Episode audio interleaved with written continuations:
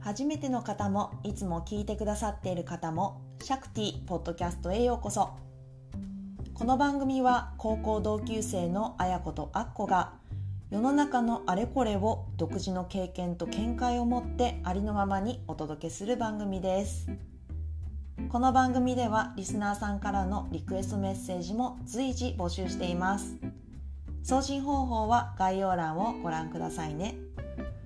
インスタグラムシャクティアンダーバーポッドキャストでもリクエストを受け付けていますのでぜひそちらもフォローやいいねをお願いします久しぶりです久しぶりです。ちょっと時間が空いてしまったんだよ ねあその はーい。その間に結構いろんなことが起きたと思うんだけれどもあまあ2人とも元気ということで元気です。はい、無事に生きておりますあ。さあ、 今日はアッコへの質問を私からいくつか行っていきたいと思います。あの私たち来年あ来年って今年でうん。アラアラフォーもうアラフォーのもうミドルアラフォーって言ったらいいのか な。なんかアラフォーって定義が35から45歳だっけそんなにあんのだというふうに理解してるんだけど違うかな いやだからちょうどそのミドルでミドルアラフォーって言ったんだけど 結構アラフォー長いな。アラウンド40でしょだから40私歳前後私38からなんか41、2ぐらいかと思ってた。そうなの違そうんれだだ、ったらまだいいねなんかもうだから35歳からもう私ずっとアラフォーだからもう ちょっと長いね長い。長い。そう でまあちょうどアラフォーの中間ぐらいにいるいる私たちがちょっと昔を思い出して今日うはんお話をしていきたいなと思ってるんですね。はい。でまず聞いていきたいのがアッコが例えば20代30代うんの自分に戻れるとしたら、うん。その当時の自分に戻りたいですかこれね、あの、地位としていいんだったら戻りたい。えチートそう。聞き捨てならない。っていうのもやっぱり20代の前半特に前半ねの自分ってちょっとうん、バカしてたなとかちょっとむ無理してたなっていうところがあるんだあるんだけどうんだからこう今の頭このき気持ちこの頭があって20代前半に戻れるのであれば戻りたいなって思う。それで、うんまあ、その時のアホだったことをしないとかいやそのちょっと気になるあ アホアホの代表例を一つぐらい教えてもらっていいですかアホっていうかなんだろうまあ気持ちの持ち方っていうのうん気持ちの持ち方か何かをしたっていうよりもうんやっぱり自分が誰なのかみたいなことをまあいまだにサーチはしてるんだけどもうちょっとうんインセキュアな感じだったかなもうちちょっとこう自分が好きになれないとか、うんうんうんうん、そういうところがあったからあのーまあそういう自分をこう乗り越えた今があるので、うんそれ乗り越えた自分でこういその時の自分に戻れたらもっとなんか違う、もっと可能性が伸びてたのかなと思うんう。うん、その当時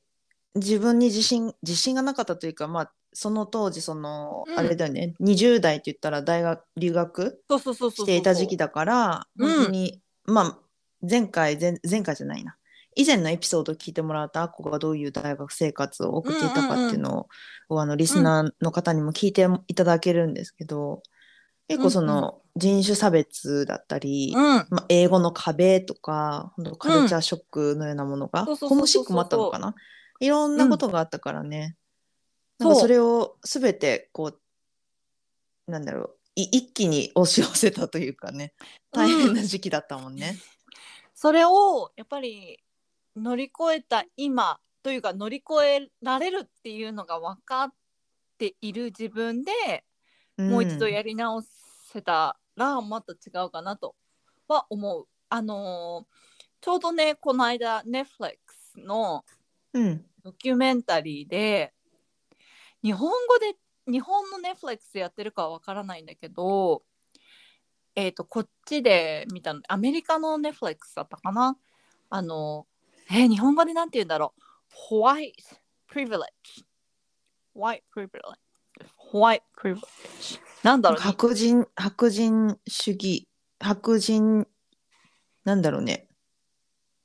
優勢言う的ななんだ感ろじうだよね。そうそうそうそうそうそういうドキュメンタリーがあったのね 本当にもうそれのドキュメンタリーがあってでそれがそれを見た時に思ったのがやっぱり私はアメリカにいた時、白人じゃないじゃないうんそれをすごい感じてたのね白人であることがすごい有利だなってあああそうだよプレフィレッジ特権だ特権っていう意味特権だからその白人特権うん白人の特権みたいな感じだよね。ううん、あの別にお金があるとかうんなんか頭がいいとかそういうの全然か関係なくて白人であることがもう,、もうすでに優位に立ってるっていうのをすごい感じていて、うんでそのドキュメンタリーを見た時に本当にまさにって思ったの。へえそうでもたと例えば、なんか一番印象に映画で印象に残ってることことはうん印象に残ってるっていうのかなわかんないんだけどすごいなんだろうああそこそこそこって思ったことがあって。っていうのも、あの彼女がさい最後に、まあ、彼女ってあのメインキャラクターっていうかそのホワイトプリヴィレッジっていうのがどういうものなのかっていうのをこう追求していくコメディアンの方がいるんだけど、うん彼女が最終的にこう話したのは別にね何をどう変えるだから社会をどう変えるとかそういう細かいことはまあまあひとまず置いといて何が大切かっていうと、その白人の、まあ、今有利に立ってるって言われている人たちがいかにそうじゃない人たちに寄り添うか、うんうんあやっぱりホワイトプリヴィレッジっていうのもあるあるんだこの世に存在するんだっていうことを理解してうんじゃあ私たちはあのそうじゃない人たちをどう理解していけばいいんだって寄り添うで寄り添うっていうことだけですごい意味があるうんいうなんかこう最終的にそういう感じだったのね。でもそれほんそれわかるなすごいすごいわかるのがそうなの多分白白人の人たちだけの問題ではなくてさやっぱり何でもそうじゃないあの病気になった人もそうだけどその気づ,、気づいてあげるそういう人の立場があるっていうことも気づいてあげるそうそっていううか自分がそうなんだっていうことも気づいてあげるっていうのがまず行動を起こす第一歩そ目になるからうそうだと思う本当にこれなん大か切だよね。英語で言う acknowledgement うん、そうだねすごい大切だなっていうのはそれ見てて思って、やっぱり私もアメリカ行った時にそれが欲しかったんだと思うその若い自分、うんそうもうやっあすごい恥ずかしいんだけどあの私がいたところってすごい白人社会のとこだったからうんやっぱり白人の子たちを見てどういうことを話してるとかどういう素振りをしてるってめっちゃ見てコピーしてたの。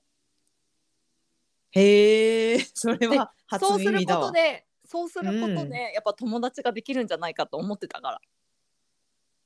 えでもえちょっと気になるのがその素振りとかってち違ううんなんだろうそういうことで特徴的な笑うもとのかなんかこうおんやっぱ笑いとかさ笑いのツそボういうところでみんな笑うんだみたいな。えでもそれを真似してたってことは、自分がアッコとしては本当にそこでギャーって笑いたくないところで違う違う もよあここもうこ自こ分じゃ白ない人の人がうん笑うかもしれないから笑っとこう、はははみたいな感じだったそうそれはやっぱりその、ああの人たち笑ってるこういうところでみんな笑うんだ OK じゃあ自分も笑おうみたいなだからそんなその時期は本当に自分が嫌いだだっったたねうんすごい自分が嫌いで嫌いになっちゃうわそうそうそう嫌だなって思ってたのだからその今この自分でそういうのがそんなそんなの関係ないよって思えるぐらいの自分の頭でその時期に戻れたらなっていうのはある。ああそうだね、うんうんうんうん。もし戻れるとしたら、うんまあ、20代30代でもいいし他の時代でもいいんだけど、うんもう一度何を体験してみたい、まあ、何を今のアッコの頭でっていうコンセプトでもいいし、今のアッコの状態で、うんうんうんもし過去のどこかの自分に戻れ戻って何かを体験できるとしたらあーあーわかるわかるもっとね旅行したい、旅行っていうかっおーていうのもツアーとかではなくて全然なんだろうこう違う国の違う地域の違うバックグラウンドを持った人たちにうん会い話をたい聞きたいそう会いたいし話を聞きたいへえちなみにうんどのどの国とかあ るある教えてもらえ 教えてもらっていいですかあのできできればどっかアフリカの国に行きたいおお私もアフリカに行きたいと思っていた時期があったよ。ほんとほんとあるある。多分人生の中でね波がね12回ぐらい来た時がある。 ほーえそれはなんでああやこはなんで私1回目の波は大学に入ってから1年,、うん一年生の時にあの私のルーメイトとか仲良かった子たちがアフリカン・アメリカンうだったっていうことで、すごいやっぱりその子たちのルーツに興味があったし、あのその中のねひあの私の友達の一人が西アフリカからあのなんていうかな小さい留頃学生よりはもう、ううんん留学生じゃなかったのちょっと政治的な問題があって。うんまあ、亡命だったのかこあのそうじゃないのかちょっとそこまで詳しくはあの覚えてないんだけどうん家族で全員であのアメリカに移ってきたっていう子がいて、うんうんだから中学生ぐらいから中学か高校からだと思うだからもう結構123歳以降にアメリカに来て、それまでうんうんは英語は全く喋れなかったっていう、あのへえ子だったんだけど。うんそう。で、本当に学校、現地のアメリカの、たやっぱ高校かな高校から入って、だから、私と出会ったのが大学1年生だから、多分高校の3年間ぐらいでネイティブと同じレベルぐらいに、本当に、すごいうん、喋頭いいなれるようになってて、そう、すごあい、ーすごい頭のいい子だった。で、その子の話を結構いろいろ聞いてるうちに、すごいこうアフリカ、西アフリカのあの国に興味が出たし、なんか深い、深いなと思ったこともあったから、行ってみたいなと思ったのが最初。やっぱ人人と会ってって感じかなそうそそうそうう、ん人と会ってみたいし、あと、なんか着てるものとかもすごいカラフルで、素敵だよねなんかそういうのも本当に素敵と思ったし、まあ自分で、自分が着こなせるかって言ったらまた別のまあ話なんだけど。違うけどわかるわかる わかるよ私が、私が着ると、ちょっと、あのうーん派手なねすごい黄色とかね わかるわ日かるわ本かる日よ本の道で多分表参道ぐらいでしか歩けないんじゃないかっていうぐらいの。多分どこでも歩けませんそれは私私だからかな。 でもすごいわかるあのー私もそのアフリカに行きたいっていうまあ理由はいっぱいあるんだけどその一つがあの大学の時にジンバブエうん。から来てるおばちゃんがいてその人はやっぱりそのジンバブエって90年代に結構いろいろあって国をうんこう追われたって感じかな彼女は国から出なくちゃいけなくへて、うんうんうん、家族で子供と旦那さんあ、と一そ緒うなにんだ。そうそれでまあその方がこう、まあ、ジンバブエの話をしてくれていろいろうん。でその時に「へえこんな国があるんだ」みたいなうーん。であもうめっちゃもっと知りたいって思ってででやっぱりアフリカってそのねアフリカだけど全然国ごとでカルチャーが違ったりとか話すことももちろん違うし違ううん。すごい奥深いなって思ってまあでも、うん、 行きたいって思うんだけど、まあ、すごいお金かかるんだってどれぐらい困るんだろうね私も本気で行こうと思ったこ、おお行こうってなったとこことがないからさ、うんうんうんうんうんやっぱり、ひえ100万近くするのってことななんだったっけたうんどうなんだろう多分直通がまずまずオーストラリアから直通ないでしょそうだねシンガポールとかかないやヨーロッパかだとうんへえだからありまそあねえだからこう時間もかかるねうんたそどうりそう着時くま間でにまあ、交通費もかかる多分向こうもしかしたらわかんないでも結構お金がかかるって聞いてまあちょっとこれはガイドさんも雇わなきゃいけないいそうそうそうそういんじゃないやっぱりあちらだとねそう、まあ、ちょっとなんか、うちょっと夢かなって思ってるそのアフリカはあーでももしだから叶うんだったらっては思う行きたいなって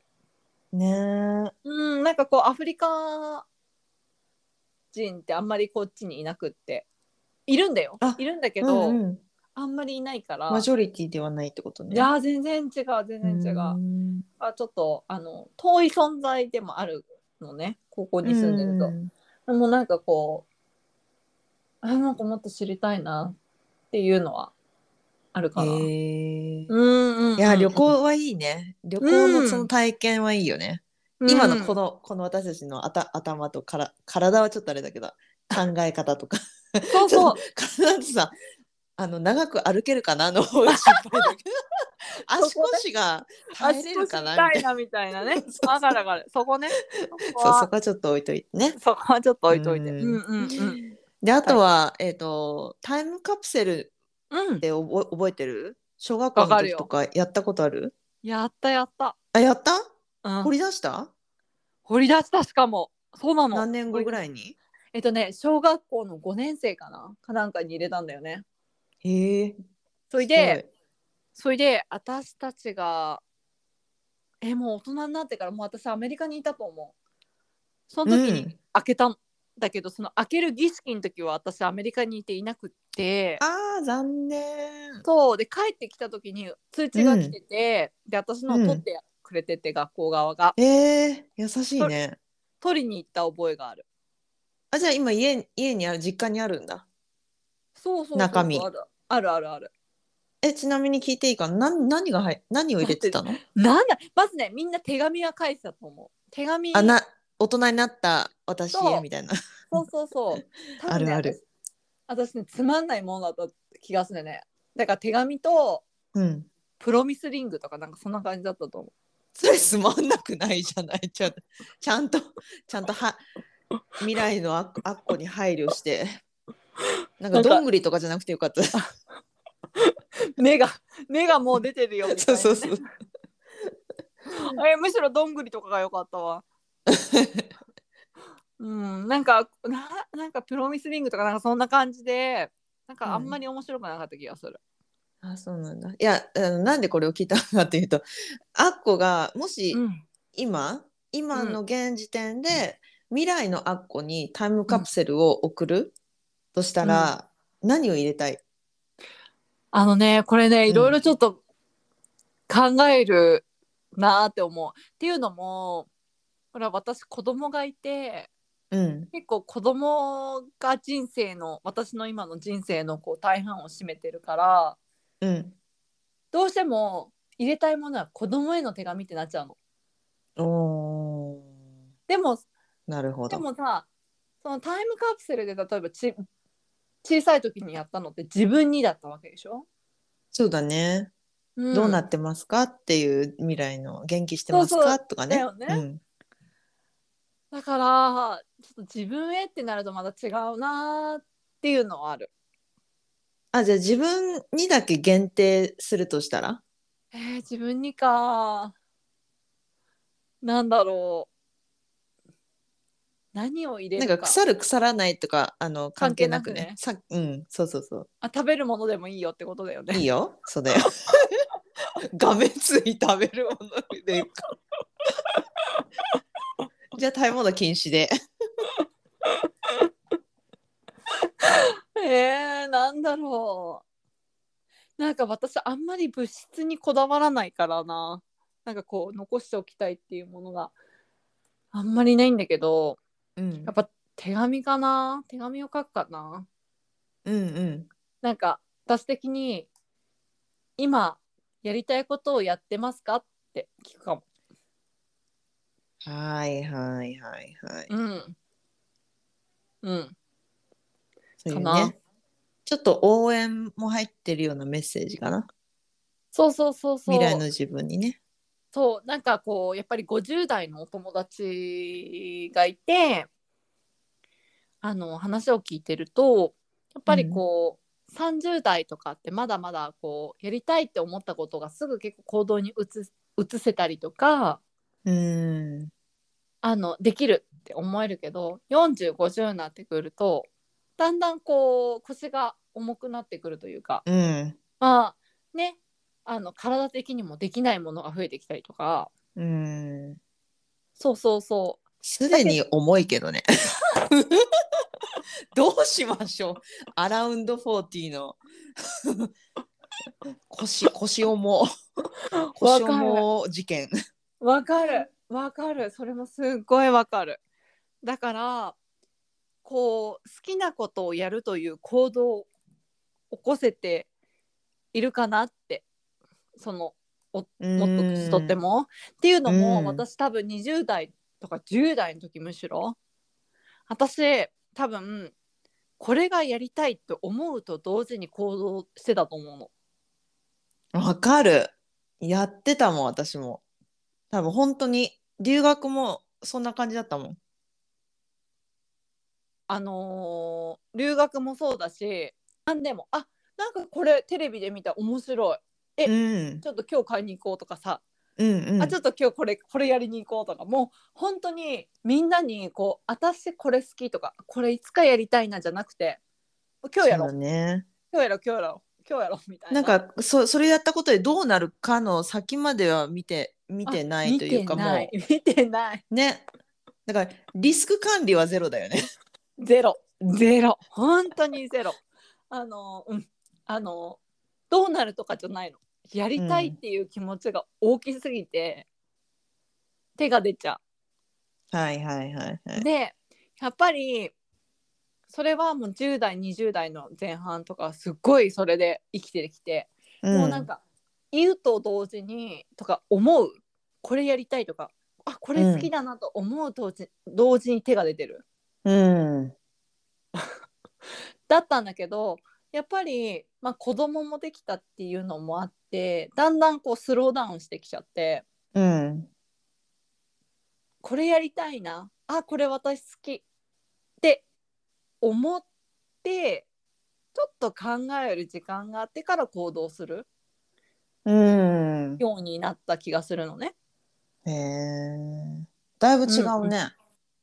うん、まあまあ子供がいることでやっぱりこう時間的に余裕がなくなったっていうのもうん。あるし、そうそうそうもそちうろんだね。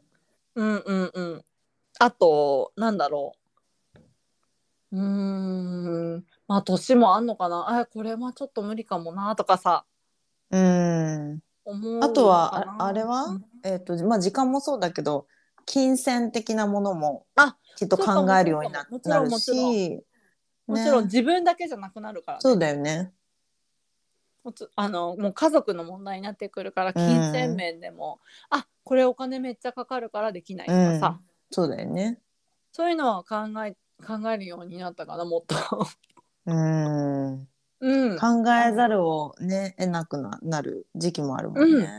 そうだからまあまあそうだねそういうのでちょっと私のその何十年後とかうんそういう何自分の好きなことをまだ行動に移せてますかっていうのは聞きたわ、かりました。い。うん、じゃあ明日カプセルに 入れてくださ い。てかカプセル昔昔作らなきゃねあの海にさ瓶に詰めて流すとなんか海外の誰かにつくっていうすごいドリームジャンボ的なわかんないけど ものがあったじゃない なんかそれもすごい憧れたよね。なんか誰につくんだろうワクワクみたいなのあるし。何あやこやったことあんのそれ。ないないないけどなんだいつかやってみたいなって思ってたっていうことを言いたかっただ から例えば私が今年の夏に海に行って湘南の海,、とかからこれね何瓶かメッセージを書いて瓶に入れてポンって投げてったらあっこに届くかもしれないっていうオーストラリアまで。すごいロマンチックじゃないそうだよ。しかも、今、今じゃないかもしれないの。この、この時代じゃないかもしれないってこと。ずーっと海漂ってて、どっかの島にたどり着いて、ずっとプカプカしてて、例えば100、200年後とか、わかんないよ。1000年後とかに、まだ地球があればだけど、あの、 誰かにたどり着くっていう、ちょっと夢、夢物語みたいなこともあるかなって思ってるんだけどね。いやーあるでしょね、まあ、そこまで頑丈な瓶って言ったらなんだろうねなんかすぐに割れないやっぱりオーストラリアのワインのボトルとかです か分厚そうえー、でもそうじゃないもしかしたらそうかもしれなだってあれコルクじゃないとね水槽のボトルだともうすぐに開いちゃうもんねいうん頑丈なコそルうかクですもいやーそれちょっとロマンチックだわねでもそれさ自分で拾ったら超面白くなどどうやって 拾う拾うのあいわかんないそけれがどね何十年後とかにそう自分自分でまた自湘分で南の入れ海たに行のっをてそう何十年後かに音が拾ったら自分のだったみたいなそれは面白い。それはそれで面白いね。ちょっとやってみたい気もしますけど。うんまあ、そうですか。タイムカプセルねやってみますやって、 やってみます。じゃあ報告をお待ちしてます。はーい今日も、あの、 楽しいお話をありがとうございます。少し、さらにね、アッコのことについてうん分かったような気がしました。うん次回は私私へのうんインタビューになるのかな、うんはいあやこへ、はい、ちょっとサクサクっとうん。楽し聞いみてみにたいと思いますはいしております。楽しみにしててくださいそれでは、また次回お会いしましょう。バイバイ。はい皆さんさようなら